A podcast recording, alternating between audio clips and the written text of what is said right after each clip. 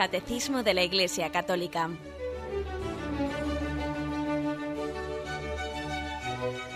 Un programa dirigido por Monseñor José Ignacio Munilla, Obispo de San Sebastián.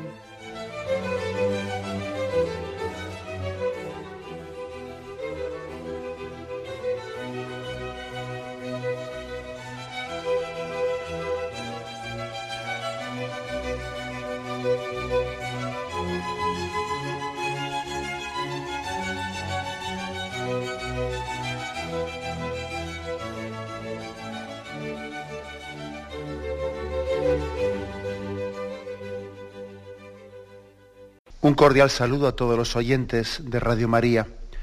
Un día más, con la gracia del Señor, proseguimos el comentario del Catecismo de nuestra Madre la Iglesia. Estamos en el punto 1433. Eh, habíamos dedicado dos, programas a hablar de la, penitencia interior. En concreto habíamos hablado en el último programa de la dureza de corazón de la conversión como ese cambio del corazón de piedra en un corazón de carne, de la conversión como un don de Dios, a la vez que como una colaboración también activa del hombre, conviérteme, Señor, y me convertiré, conviértenos, Señor, y nos convertiremos, don de Dios y al mismo tiempo colaboración activa del hombre. Bien, nos faltaba un último punto, el punto 1433 que dice así, después de Pascua, el Espíritu Santo convence al mundo en lo referente al pecado, a saber que el mundo no ha creído en el que el Padre ha enviado. Pero este mismo Espíritu que desvela el pecado es el consolador, que da al corazón del hombre la gracia del arrepentimiento y de la conversión. Por lo tanto, la afirmación de este, este, de este punto es que el Espíritu Santo, donde la Pascua, donde Cristo resucitado, ese del que se nos decía que nos conviene que Cristo ascendiese a los cielos, porque si Él no ascendía, no vendría a nosotros el Espíritu Santo. Ese Espíritu Santo que fue prometido después de la ascensión de Jesucristo a los cielos, lo primero que hizo fue dice aquí una, frase que es que es curiosa esta frase, ¿eh? convencer al mundo en lo referente al pecado. Convencernos en lo referente al pecado.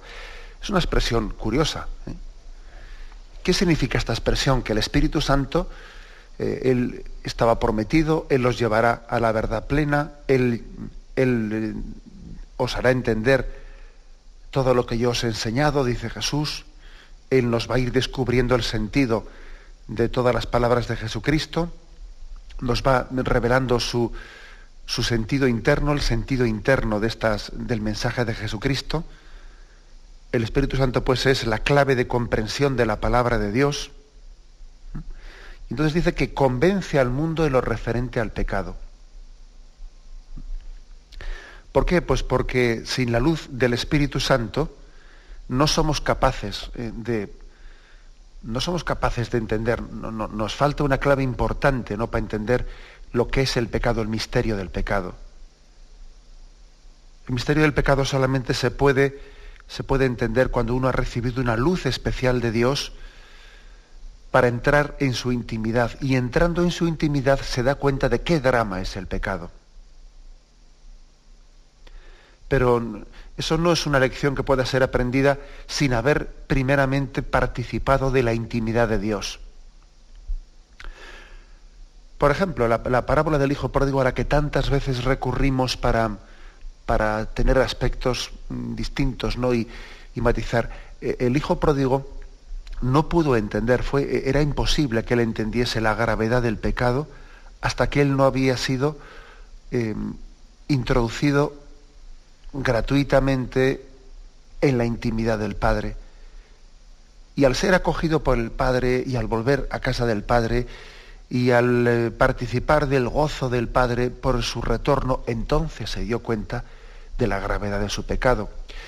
Pero es que cuando él estaba lejos de la casa del Padre, él, eso no, él no podía caer en cuenta de, la hondura del pecado. Sí, podía caer en cuenta de que estaba de alguna manera siendo incorrecto, ingrato con su padre, etc.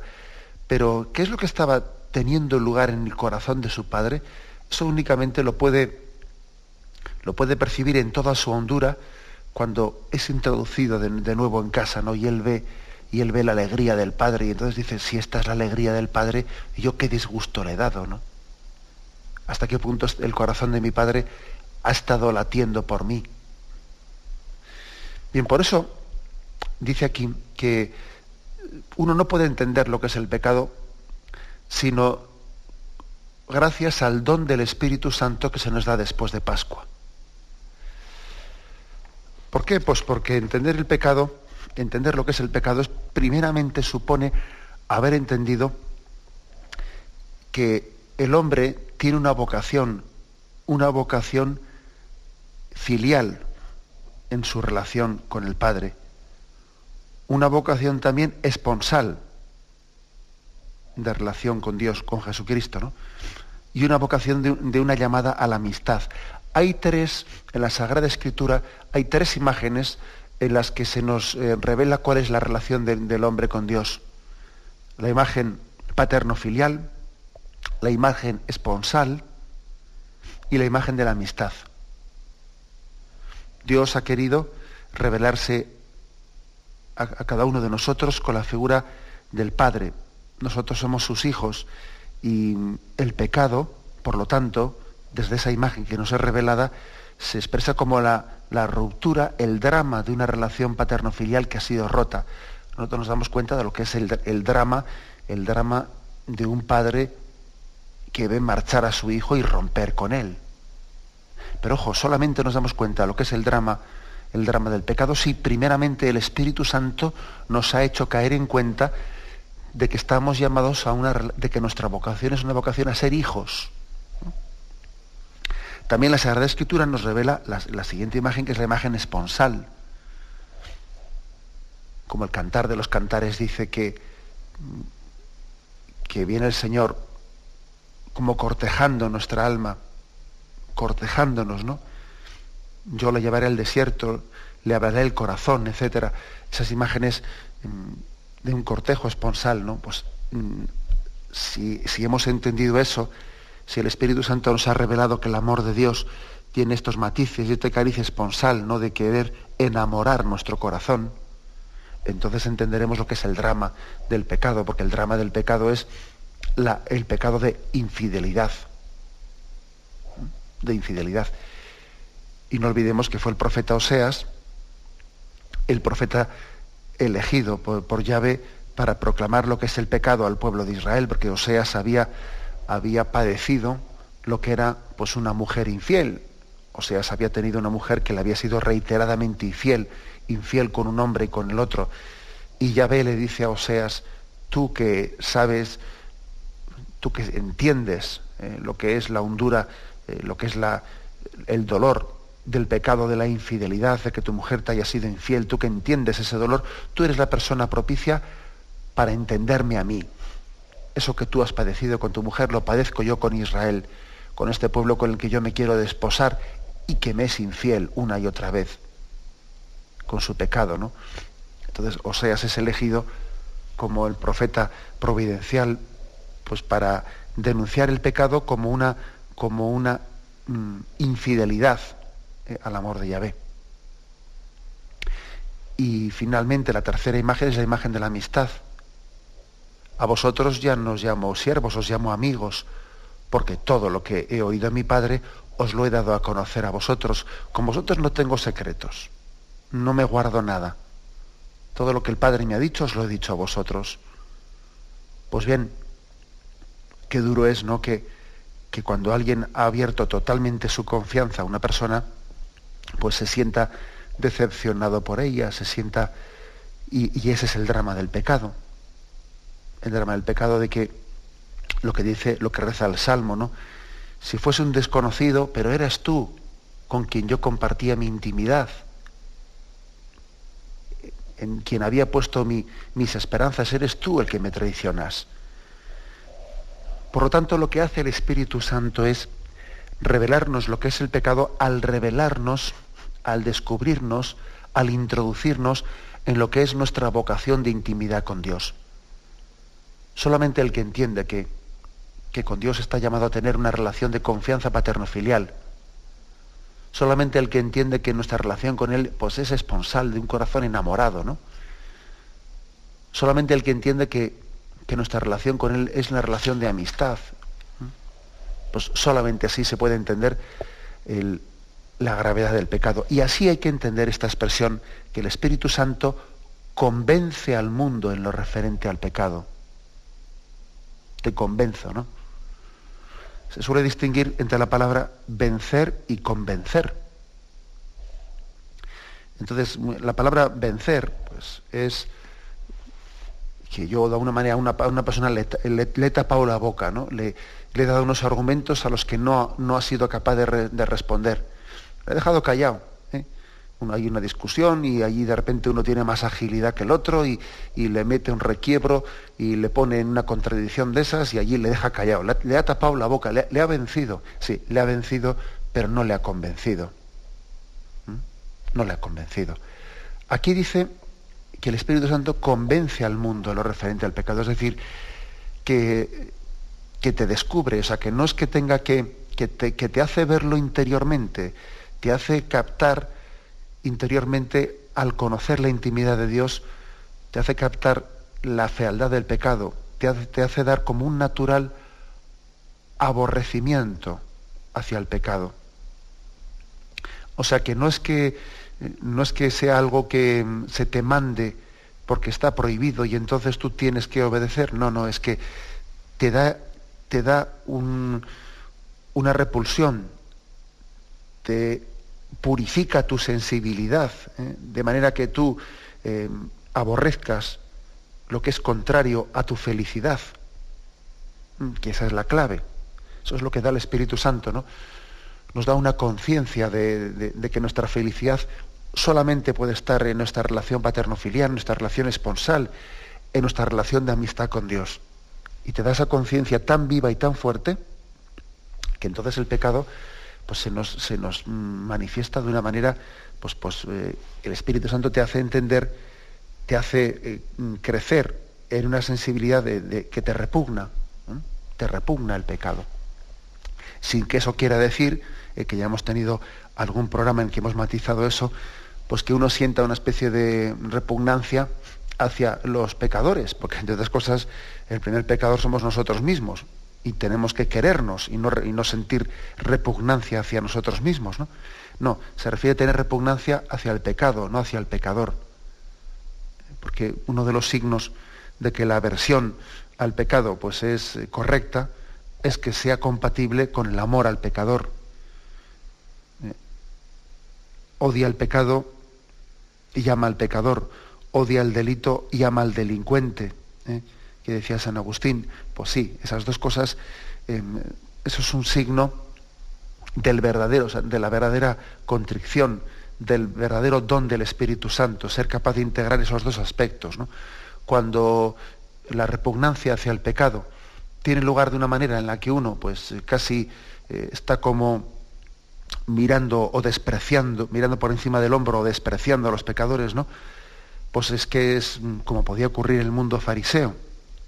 Entonces es una, eh, esa, aversión hacia el pecado no viene del Espíritu Santo, eh, viene de, otras concepciones humanas o puede ser una deformación, eh, pero de un verdadero deseo de santidad, pero esa no es una verdadera aversión al pecado. La aversión al pecado, esa especie de repugnancia, que los santos han sentido hacia el pecado, es totalmente compatible y es que además es que es exigible que vaya de la mano con el amor al, pecador. Y una cosa no ensucia a la otra. ¿eh? El hecho de que Jesús entrase en casa de los pecadores no le ensuciaba a él, no le ensuciaba. El amor al, pecador no empaña ¿eh? el rechazo, la repugnancia hacia el pecado, que son dos cosas eh, bien diferentes. Por lo tanto, quedémonos en esta frase, ¿eh? en una frase mm, de la que pocas veces, ¿no? hay frases en la Sagrada Escritura que han resultado ser muy, muy conocidas, que pues las, las eh, mentamos mucho, hacemos de ella casi un refrán, pues por ejemplo, el espíritu es fuerte y la carne es débil, o, montones de, expresiones bíblicas de las cuales hacemos casi pues, pues un, refrán, las hemos introducido en nuestro lenguaje diario, pero hay que reconocer que hay otras que sin embargo son muy, muy escasamente eh, utilizadas. Y una es esta, ¿no? que el Espíritu Santo convence al mundo en lo referente al pecado. Le convence, es decir, te, te hace caer en cuenta, te hace, te, se te cae como esa especie de escamas que tienes de los ojos y te impedían ver la barbaridad, la barbaridad que era el pecado.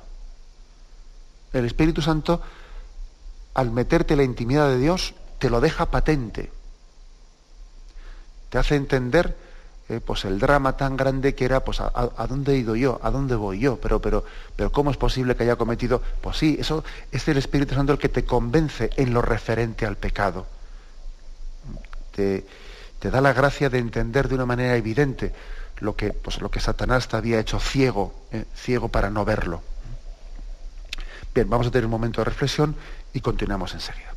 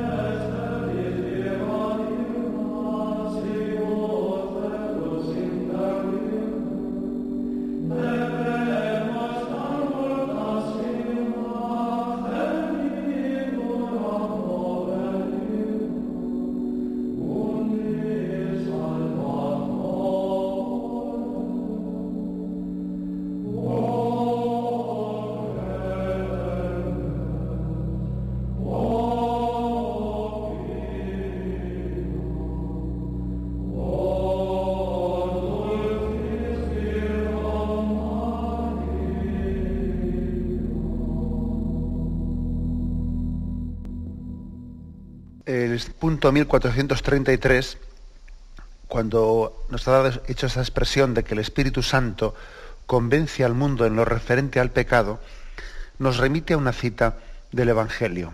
Juan 16, versículo del 8 al 9. ¿eh? Vamos a intentar pues, meditar en esta cita que nos resulta misteriosa, eh, pues para familiarizarnos con ella. Juan 16, versículo del 8 al 9. El contexto es que os conviene que yo me vaya, porque si no me voy, no vendrá vosotros el paráclito, pero si me voy, os lo enviaré. Y dice, y cuando Él venga, convencerá al mundo en lo referente al pecado, en lo referente a la justicia y en lo referente al juicio. En lo referente al pecado porque no creen en mí. En lo referente a la justicia porque me voy al Padre y ya no me veréis en lo referente al juicio porque el príncipe de este mundo está juzgado. Vamos a, desgranar este texto que, que, nos resulta misterioso, pero que todos creo que percibimos, ¿no? Que está como concentrando, está condensando, pues, eh, una doctrina de Cristo en la que se dice mucho en, pocos, en pocas palabras. El Espíritu Santo convencerá al mundo en lo referente a tres cosas en lo referente al pecado, en lo referente a la justicia, en lo referente al juicio. Pecado, justicia, juicio. ¿eh? Son eh, tres aspectos en los que el Espíritu Santo nos hace caer en cuenta. Y luego parece que explica cada uno de ellos. En lo referente al pecado porque no creen en mí. En lo referente a la justicia porque me voy al Padre. Y en lo referente al juicio porque el príncipe de este mundo está juzgado. Bueno, eh, la primera afirmación es que en lo referente al pecado, porque no creen en mí, hay una, implícita referencia a que eh, el pecado es, es, expresado, es explicado aquí como endurecimiento eh, contra la fe, como, sí, podríamos decir, incredulidad el pecado es, explicado como el, rechazo del don de la gracia. No olvidemos de que también hay algunos textos de la Sagrada Escritura que explican el pecado desde ese punto de vista. El que no cree se condenará. ¿eh? Dice eso la Sagrada Escritura. El que no cree se condenará. Es decir, el que haya endurecido su corazón. El pecado consiste en rechazar el don de la gracia que toca tu corazón. Entonces, eh, esto está expresado en la Sagrada Escritura, hablando como el que no cree se condenará, eh, es una referencia a la dureza del corazón que es impermeable a la gracia.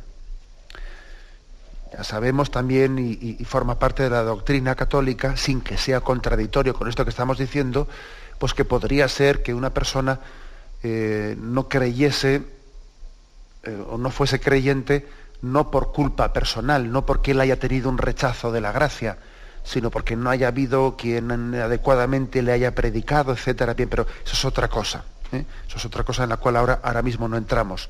Aquí cuando dice la Sagrada Escritura, el que no cree se condenará, lógicamente se refiere al que no cree él culpablemente, o sea, él em, tenía los medios para haber creído y ha sido la dureza de su corazón la, de, la, que, la que ha motivado la incredulidad. a eso se refiere por lo tanto, el, pecado es descrito, el pecado con mayúsculas, no unos pecados determinados, no, sino el pecado con mayúscula, es descrito en la Sagrada Escritura como la incredulidad, el corazón que no se abre la gracia, que no se abre a la noticia de que Cristo es tu Salvador y viene a llamarte a la conversión. Es el pecado con mayúscula, del cual luego se derivan pues, muchos pecados pequeños, claro, bueno, pequeños, concretos, pero que proceden de no haber creído, de no haber aceptado a Jesucristo como, como, como Salvador. Entonces, por lo tanto, el, el Espíritu Santo quiere convencernos al mundo en lo referente al pecado. El Espíritu Santo quiere, em, viene eh, a que nos abramos a Jesucristo, a que seamos creyentes, a vencer la incredulidad del hombre, a vencer su dureza ¿no? de corazón. Eso es lo, propio. Quiere que la fe sea para nosotros algo con natural. El Espíritu Santo nos da esa gracia de, ese don de entendimiento, ¿no? que hace que la fe casi sea pues, eh, con natural, sea como la piel, la piel de nuestra carne. La fe pasa a ser un don de Dios. En segundo lugar, dice, él convencerá en lo referente a la justicia, en lo referente a la justicia. Eh, ¿A qué se refiere? La palabra justicia sabemos que la Sagrada Escritura es sinónimo de santidad. Cuando oigamos hablar de, justicia la Sagrada Escritura, no, entendamos, no, la, entendamos, también es verdad que hay distintos eh, pasajes y puede haber distintas formulaciones, pero en general la palabra justicia en la Sagrada Escritura es sinónimo de santidad. Ser justo es ser santo. Cuando se dice que Dios nos justifica, es Dios que nos santifica. ¿Mm? Nos hace justos, nos hace santos. Es, casi sinónimo esa palabra. Nosotros la palabra justicia la hemos ligado a un contexto legal, legal de, de, de partición, ¿no? de hacer unas partes determinadas. No, entendamos la palabra justicia en ese sentido bíblico de la santificación del hombre. Bien, pues Jesús es el santo. Jesús es el santo. Y, eso es lo que, lo que se refiere cuando de una manera misteriosa, el versículo 10 dice, el Espíritu Santo os convencerá en lo referente a la justicia porque me voy al Padre y ya no me veréis. Claro, eh, la mayor prueba de que Jesús es el santo, es el justo de Dios, es que vuelve al Padre, porque Él era el santo venido del cielo y, la ascensión de Cristo a los cielos queda patente su santidad, porque ha vuelto al cielo de donde provino. Eh, luego, luego, el Espíritu Santo nos revela, nos revela que el Espíritu que Jesucristo, perdón, era el santo, Él era el santo de Dios y por lo tanto de eso también nos tiene que convencer el Espíritu Santo. Viene a convencernos de que Jesús es el Santo de Dios y que nosotros estamos llamados a la santidad. podríamos decir, va en el mismo paquete, ¿eh? va en el mismo paquete que el aborrecimiento al pecado y la llamada a la santidad. Forma parte, es la cara y cruz de una misma realidad. El Espíritu Santo viene a convencerte de que estás llamado a la santidad, de que tú estás llamado a compartir la intimidad de Cristo en el cielo, y lógicamente como la cruz de esa, bueno, la cruz no, la consecuencia ¿no? de, esa afirmación es tu aborrecimiento al pecado, tu repugnancia hacia todo lo que sea apartarte de Dios. Cara y cruz, eh, mm, causa y consecuencia eh, de una misma realidad. Y en lo referente al juicio, dice, ¿eh? El Espíritu Santo convencerá al mundo en lo referente al pecado, en lo referente a la justicia, en lo referente al juicio. En lo referente al juicio eh, se está refiriendo, fijaros bien, lo explica en el versículo 11, en lo referente al juicio, porque el príncipe de este mundo está juzgado. Es decir, Satanás ha sido vencido. Eh, en la victoria de Cristo tú has vencido. Ahora lo que, lo que, queda, lo que queda pendiente, lo que se espera de ti, es que tú te, eh, tú te abras a aplicar esa salvación de Cristo, esa victoria definitiva obtenida en la cruz frente a Satanás, cuando Jesús dice, todo está cumplido, Padre, a tus manos encomiendo mi espíritu, y Satanás, en ese acto de obediencia de Cristo al Padre, Satanás es vencido en el acto de obediencia de Cristo al Padre. Por lo tanto, el juicio el juicio, la victoria sobre Satanás ha sido definitiva. Ahora, lo que, se, lo que se espera de ti es que tú te abras a ella, que tú te recibas a aplicarla en tu corazón. Bien, estas es eh, las tres cosas de las que nos quiere convencer el Espíritu Santo. Convencerá al mundo en lo referente al pecado, en lo referente a la justicia, en lo referente al juicio, es decir, te quiere convencer de que tú estás llamado a la santidad, por lo tanto, de que si tú tienes que ser santo con, Cristo, que es santo, que tú aborrezcas el pecado, que tú confíes en que la victoria sobre Satanás ha sido definitiva y que entonces vayas aplicando esa victoria de Satanás concretamente, no punto por punto, a determinados capítulos de tu vida, ¿no? En los que Cristo tiene que reinar. Cristo tiene que reinar en aspectos concretos de tu vida. Bien, eh, vamos a hacer un momento de, de reflexión y continuemos enseguida.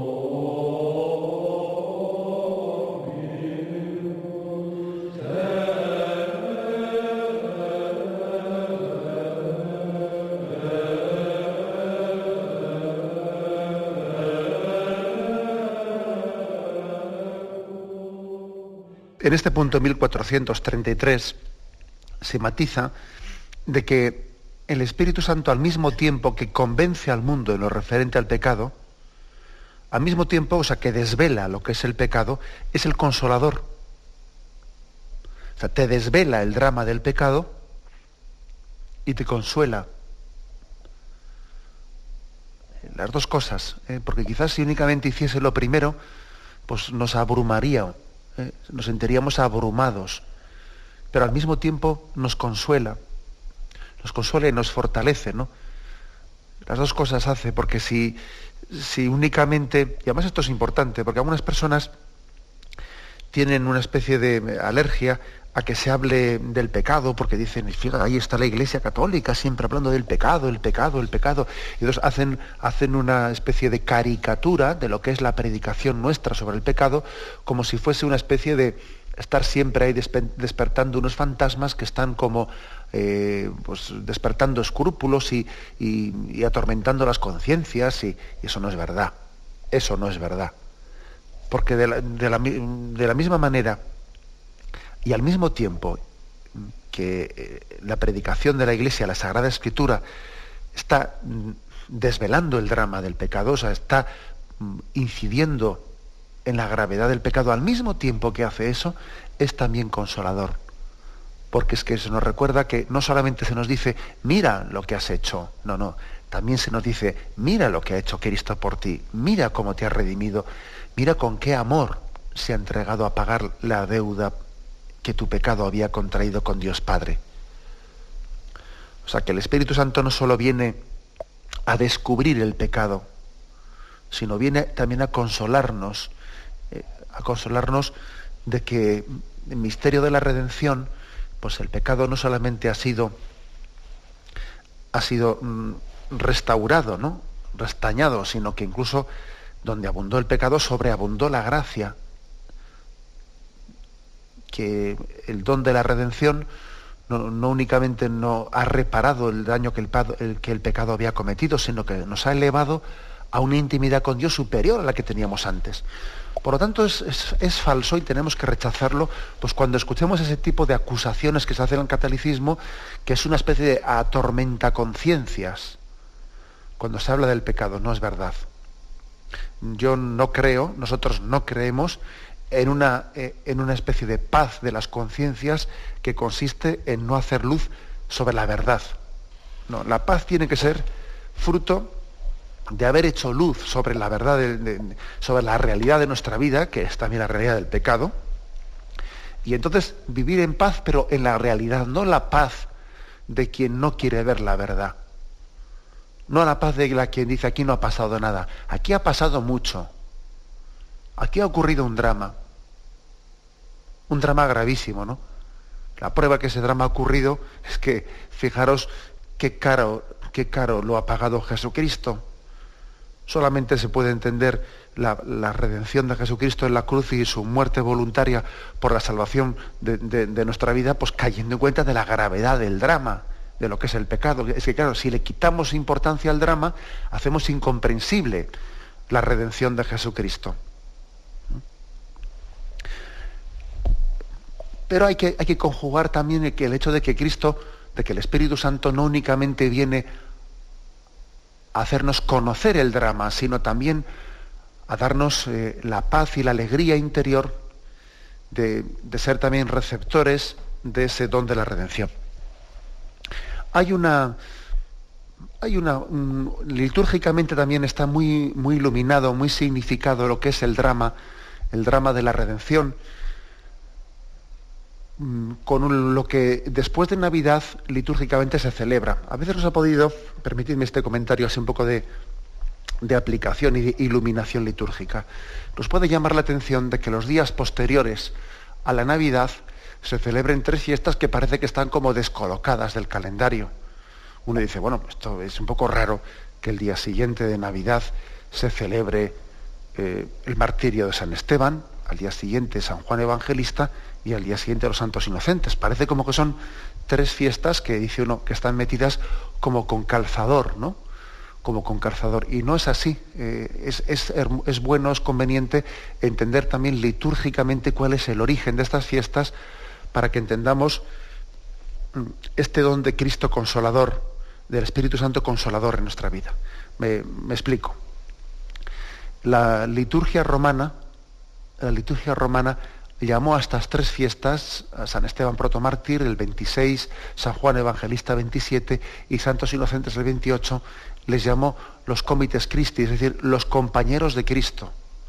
Los primeros frutos del nacimiento de Cristo, los primeros frutos, frutos del nacimiento de Cristo fueron el martirio, eh, San Esteban es el protomártir, la virginidad, San Juan Evangelista pues es la primera alma virgen que se consagra al Señor porque los demás apóstoles fueron mártires, y la inocencia. Martirio, virginidad e inocencia son los frutos del nacimiento redentor de Cristo. Cristo ha venido, ha venido a consolar al hombre, ¿eh? le, ha consolado con su redención. En primer lugar, nos ha hecho inocentes. Nos ha hecho inocentes. El inocente nos hace inocentes. La inocencia es un don eh, de, Jesucristo. La inocencia es mm, un reflejo de esa doctrina de Jesucristo. Si no os hacéis como niños, no entraréis en el reino de los cielos. La inocencia es un don de, es un don de conversión grandísimo en el hombre. Hacernos inocentes, hacernos como niños. Ahora bien, hay que decir que, en cierto sentido, el Señor quiere que, vivamos el don de la inocencia, pero también es verdad que la inocencia a nosotros de alguna manera se nos ha escapado. ¿eh? Entonces tenemos que completar por la penitencia aquello que por la inocencia ya no hemos alcanzado. ¿eh? La penitencia completa la inocencia, o sea, lo, que, lo que, la inocencia pues, pues le haya podido faltar en nuestra vida. Y entonces el martirio de San Esteban completa por, el, por la penitencia aquello que eh, nosotros ya, ya, no, ya no, no es inocente. Y la penitencia, el bautismo, el bautismo de sangre, completa ¿no? en nosotros la santificación. Y, finalmente, el tercero de los dones, ¿no? el don de la virginidad, nos recuerda que en todo estamos llamados a tener un corazón indiviso, un corazón indiviso unido esponsalmente con Jesucristo, y que la vida eterna no será otra cosa que, no, que una unión de corazones con Jesucristo, donde allí eh, el hombre no tendrá su corazón dividido, donde allí Jesucristo será su único Señor.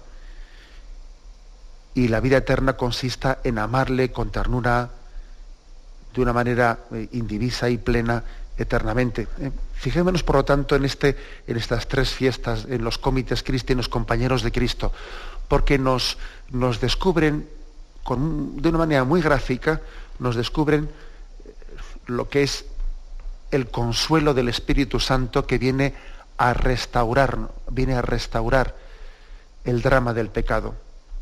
El drama del pecado verdaderamente podría, podría aplastarnos si no fuésemos consolados también por el Espíritu Santo, si no se nos diese el consuelo de que el nacimiento y la, muerte de Cristo Redentora han sido fructíferos, han dado fruto, han rescatado eh, nuestra alma de la esclavitud. La muerte y el nacimiento, vida y muerte de Jesucristo eh, no han resultado eh, infructíferas, no. Eh, hasta la última palabra de Cristo, hasta su último gesto, han sido redentores. ¿Y cómo recogemos, cómo recogemos esos frutos de la redención de Cristo? Pues en, estos, en, estos tres, en estas tres fiestas litúrgicas. Os, lo, os lo remarco. Cristo, aquel que murió por nosotros, aquel que nació por nosotros, nació, vivió y murió por nosotros, también nos pide que seamos capaces de entregar nuestra vida por Él. El martirio de San Esteban es imagen de que lo que el hombre está dispuesto a entregar su vida por aquel que le había entregado su vida. Si Dios dio su vida por nosotros, si Dios vino a nosotros, nosotros también estamos dispuestos a, entregar nuestra vida por Él. Amor con amor se paga. En segundo lugar, Él también quiere que eh, nuestra vida mm, consista en una purificación progresiva, en un eh, hacernos niños, en un ir naciendo de nuevo a una vida nueva, que nuestra vida nos haga cada vez más inocentes ante Dios, nos haga como niños, ir haciéndonos como niños, entrando de nuevo en ese seno de Dios, naciendo de nuevo. Y ese es el don de la inocencia. El don de la inocencia que en parte, ya sabemos que lo hemos perdido, pero también en parte Dios cuando nos, eh, cuando nos convierte, cuando nos da el don del, del perdón de los pecados, nos está volviendo, nos da la gracia de volver a ser niños ante Dios, neonatos ante Él. Y como os decía, finalmente, pues por el, eh, esa fiesta del día 27 remarca la vocación esponsal todos y cada uno de nosotros hemos recibido. Por eso, eh, el punto 1433 tiene dos polos. El Espíritu Santo viene a convencernos de la gravedad del pecado, nos desvela lo que es el pecado, al mismo tiempo que es el consolador, nos consuela. ¿eh? Nos consuela también pues, para que si nos mostrase únicamente la gravedad, sin consolarnos frente a ella, pues es que nos abrumaría. Y entonces se nos da una cita final. De esta forma se le da la gracia del arrepentimiento y de la conversión. Y se nos refiere Hechos, capítulo segundo, versículos del 36 al 38. Sepa pues con toda certeza toda la casa de Israel que Dios ha constituido Señor y Cristo a este Jesús, a quien vosotros habéis crucificado. Al oír esto dijeron con el corazón compungido a Pedro y a los demás apóstoles, ¿qué hemos de hacer, hermanos? Pedro les contestó, convertíos y que cada uno de vosotros se haga bautizar en el nombre de Jesucristo para remisión de vuestros pecados y recibiréis el don del Espíritu Santo. Por lo tanto, eh, aquí se nos insiste en que el Espíritu Santo, que es eh, el consolador, da la gracia del arrepentimiento y de la conversión. Por lo tanto, el consuelo del Espíritu Santo es un consuelo distinto de lo que nosotros entendemos por consolar, porque nosotros por consolar lo que entendemos muchas veces es a la quita, que no ha pasado nada, hombre, que, que no ha sido nada. nosotros, vamos a ser claros, la palabra consolador la, referimos muchas veces a aquel que, bueno, pues que está eh, llorando un poco el sufrimiento del otro, pero quitando la importancia. No, venga, que no ha sido nada, hombre, que no ha pasado nada. Ese es un falso consuelo. Ese es un consuelo que en el fondo pues es un, ser pañito de lágrimas del otro, pero en el fondo no es transformarle ni ayudarle para nada. La palabra consolador, el Espíritu Santo consol, el auténtico consuelo, es aquel que, lleva a la conversión, es aquel que, permite nacer de nuevo. Por eso eh, no, es incompatible, sino que es que es, que es necesario ¿eh? Que el, que es, viene a consolarnos viene a darnos la gracia del arrepentimiento y de la conversión. De lo contrario, no es un auténtico consuelo. De lo contrario, es una especie de pañito de lágrimas y quitarle importancia a lo que la tiene. ¿eh? El Espíritu Santo mm, viene a que seamos capaces de afrontar el drama del pecado, pero con esperanza. Es un drama, ojo, no hay que negar que sea un drama, pero es un drama que somos capaces de afrontar con esperanza y con confianza, ¿eh? porque la victoria de Cristo es cierta, es cierta, y, la, oferta de Cristo de hacer de nosotros pues, un hombre santo y un hombre renovado y un hombre inocente, pues es una oferta que es real, ¿eh? que no es hipotética, sino que está verdaderamente autentificada pues, en la Virgen María y en, tantos santos. Bien, lo dejamos aquí. ¿eh? Este es el comentario que hemos hecho hoy. Nos hemos centrado en el punto 1433. Dios mediante, pues comenzaremos a partir de mañana con el apartado diversas formas de penitencia en la vida cristiana. Me despido con la bendición de Dios Todopoderoso. Padre, Hijo y Espíritu Santo, descienda sobre vosotros. Alabado sea Jesucristo.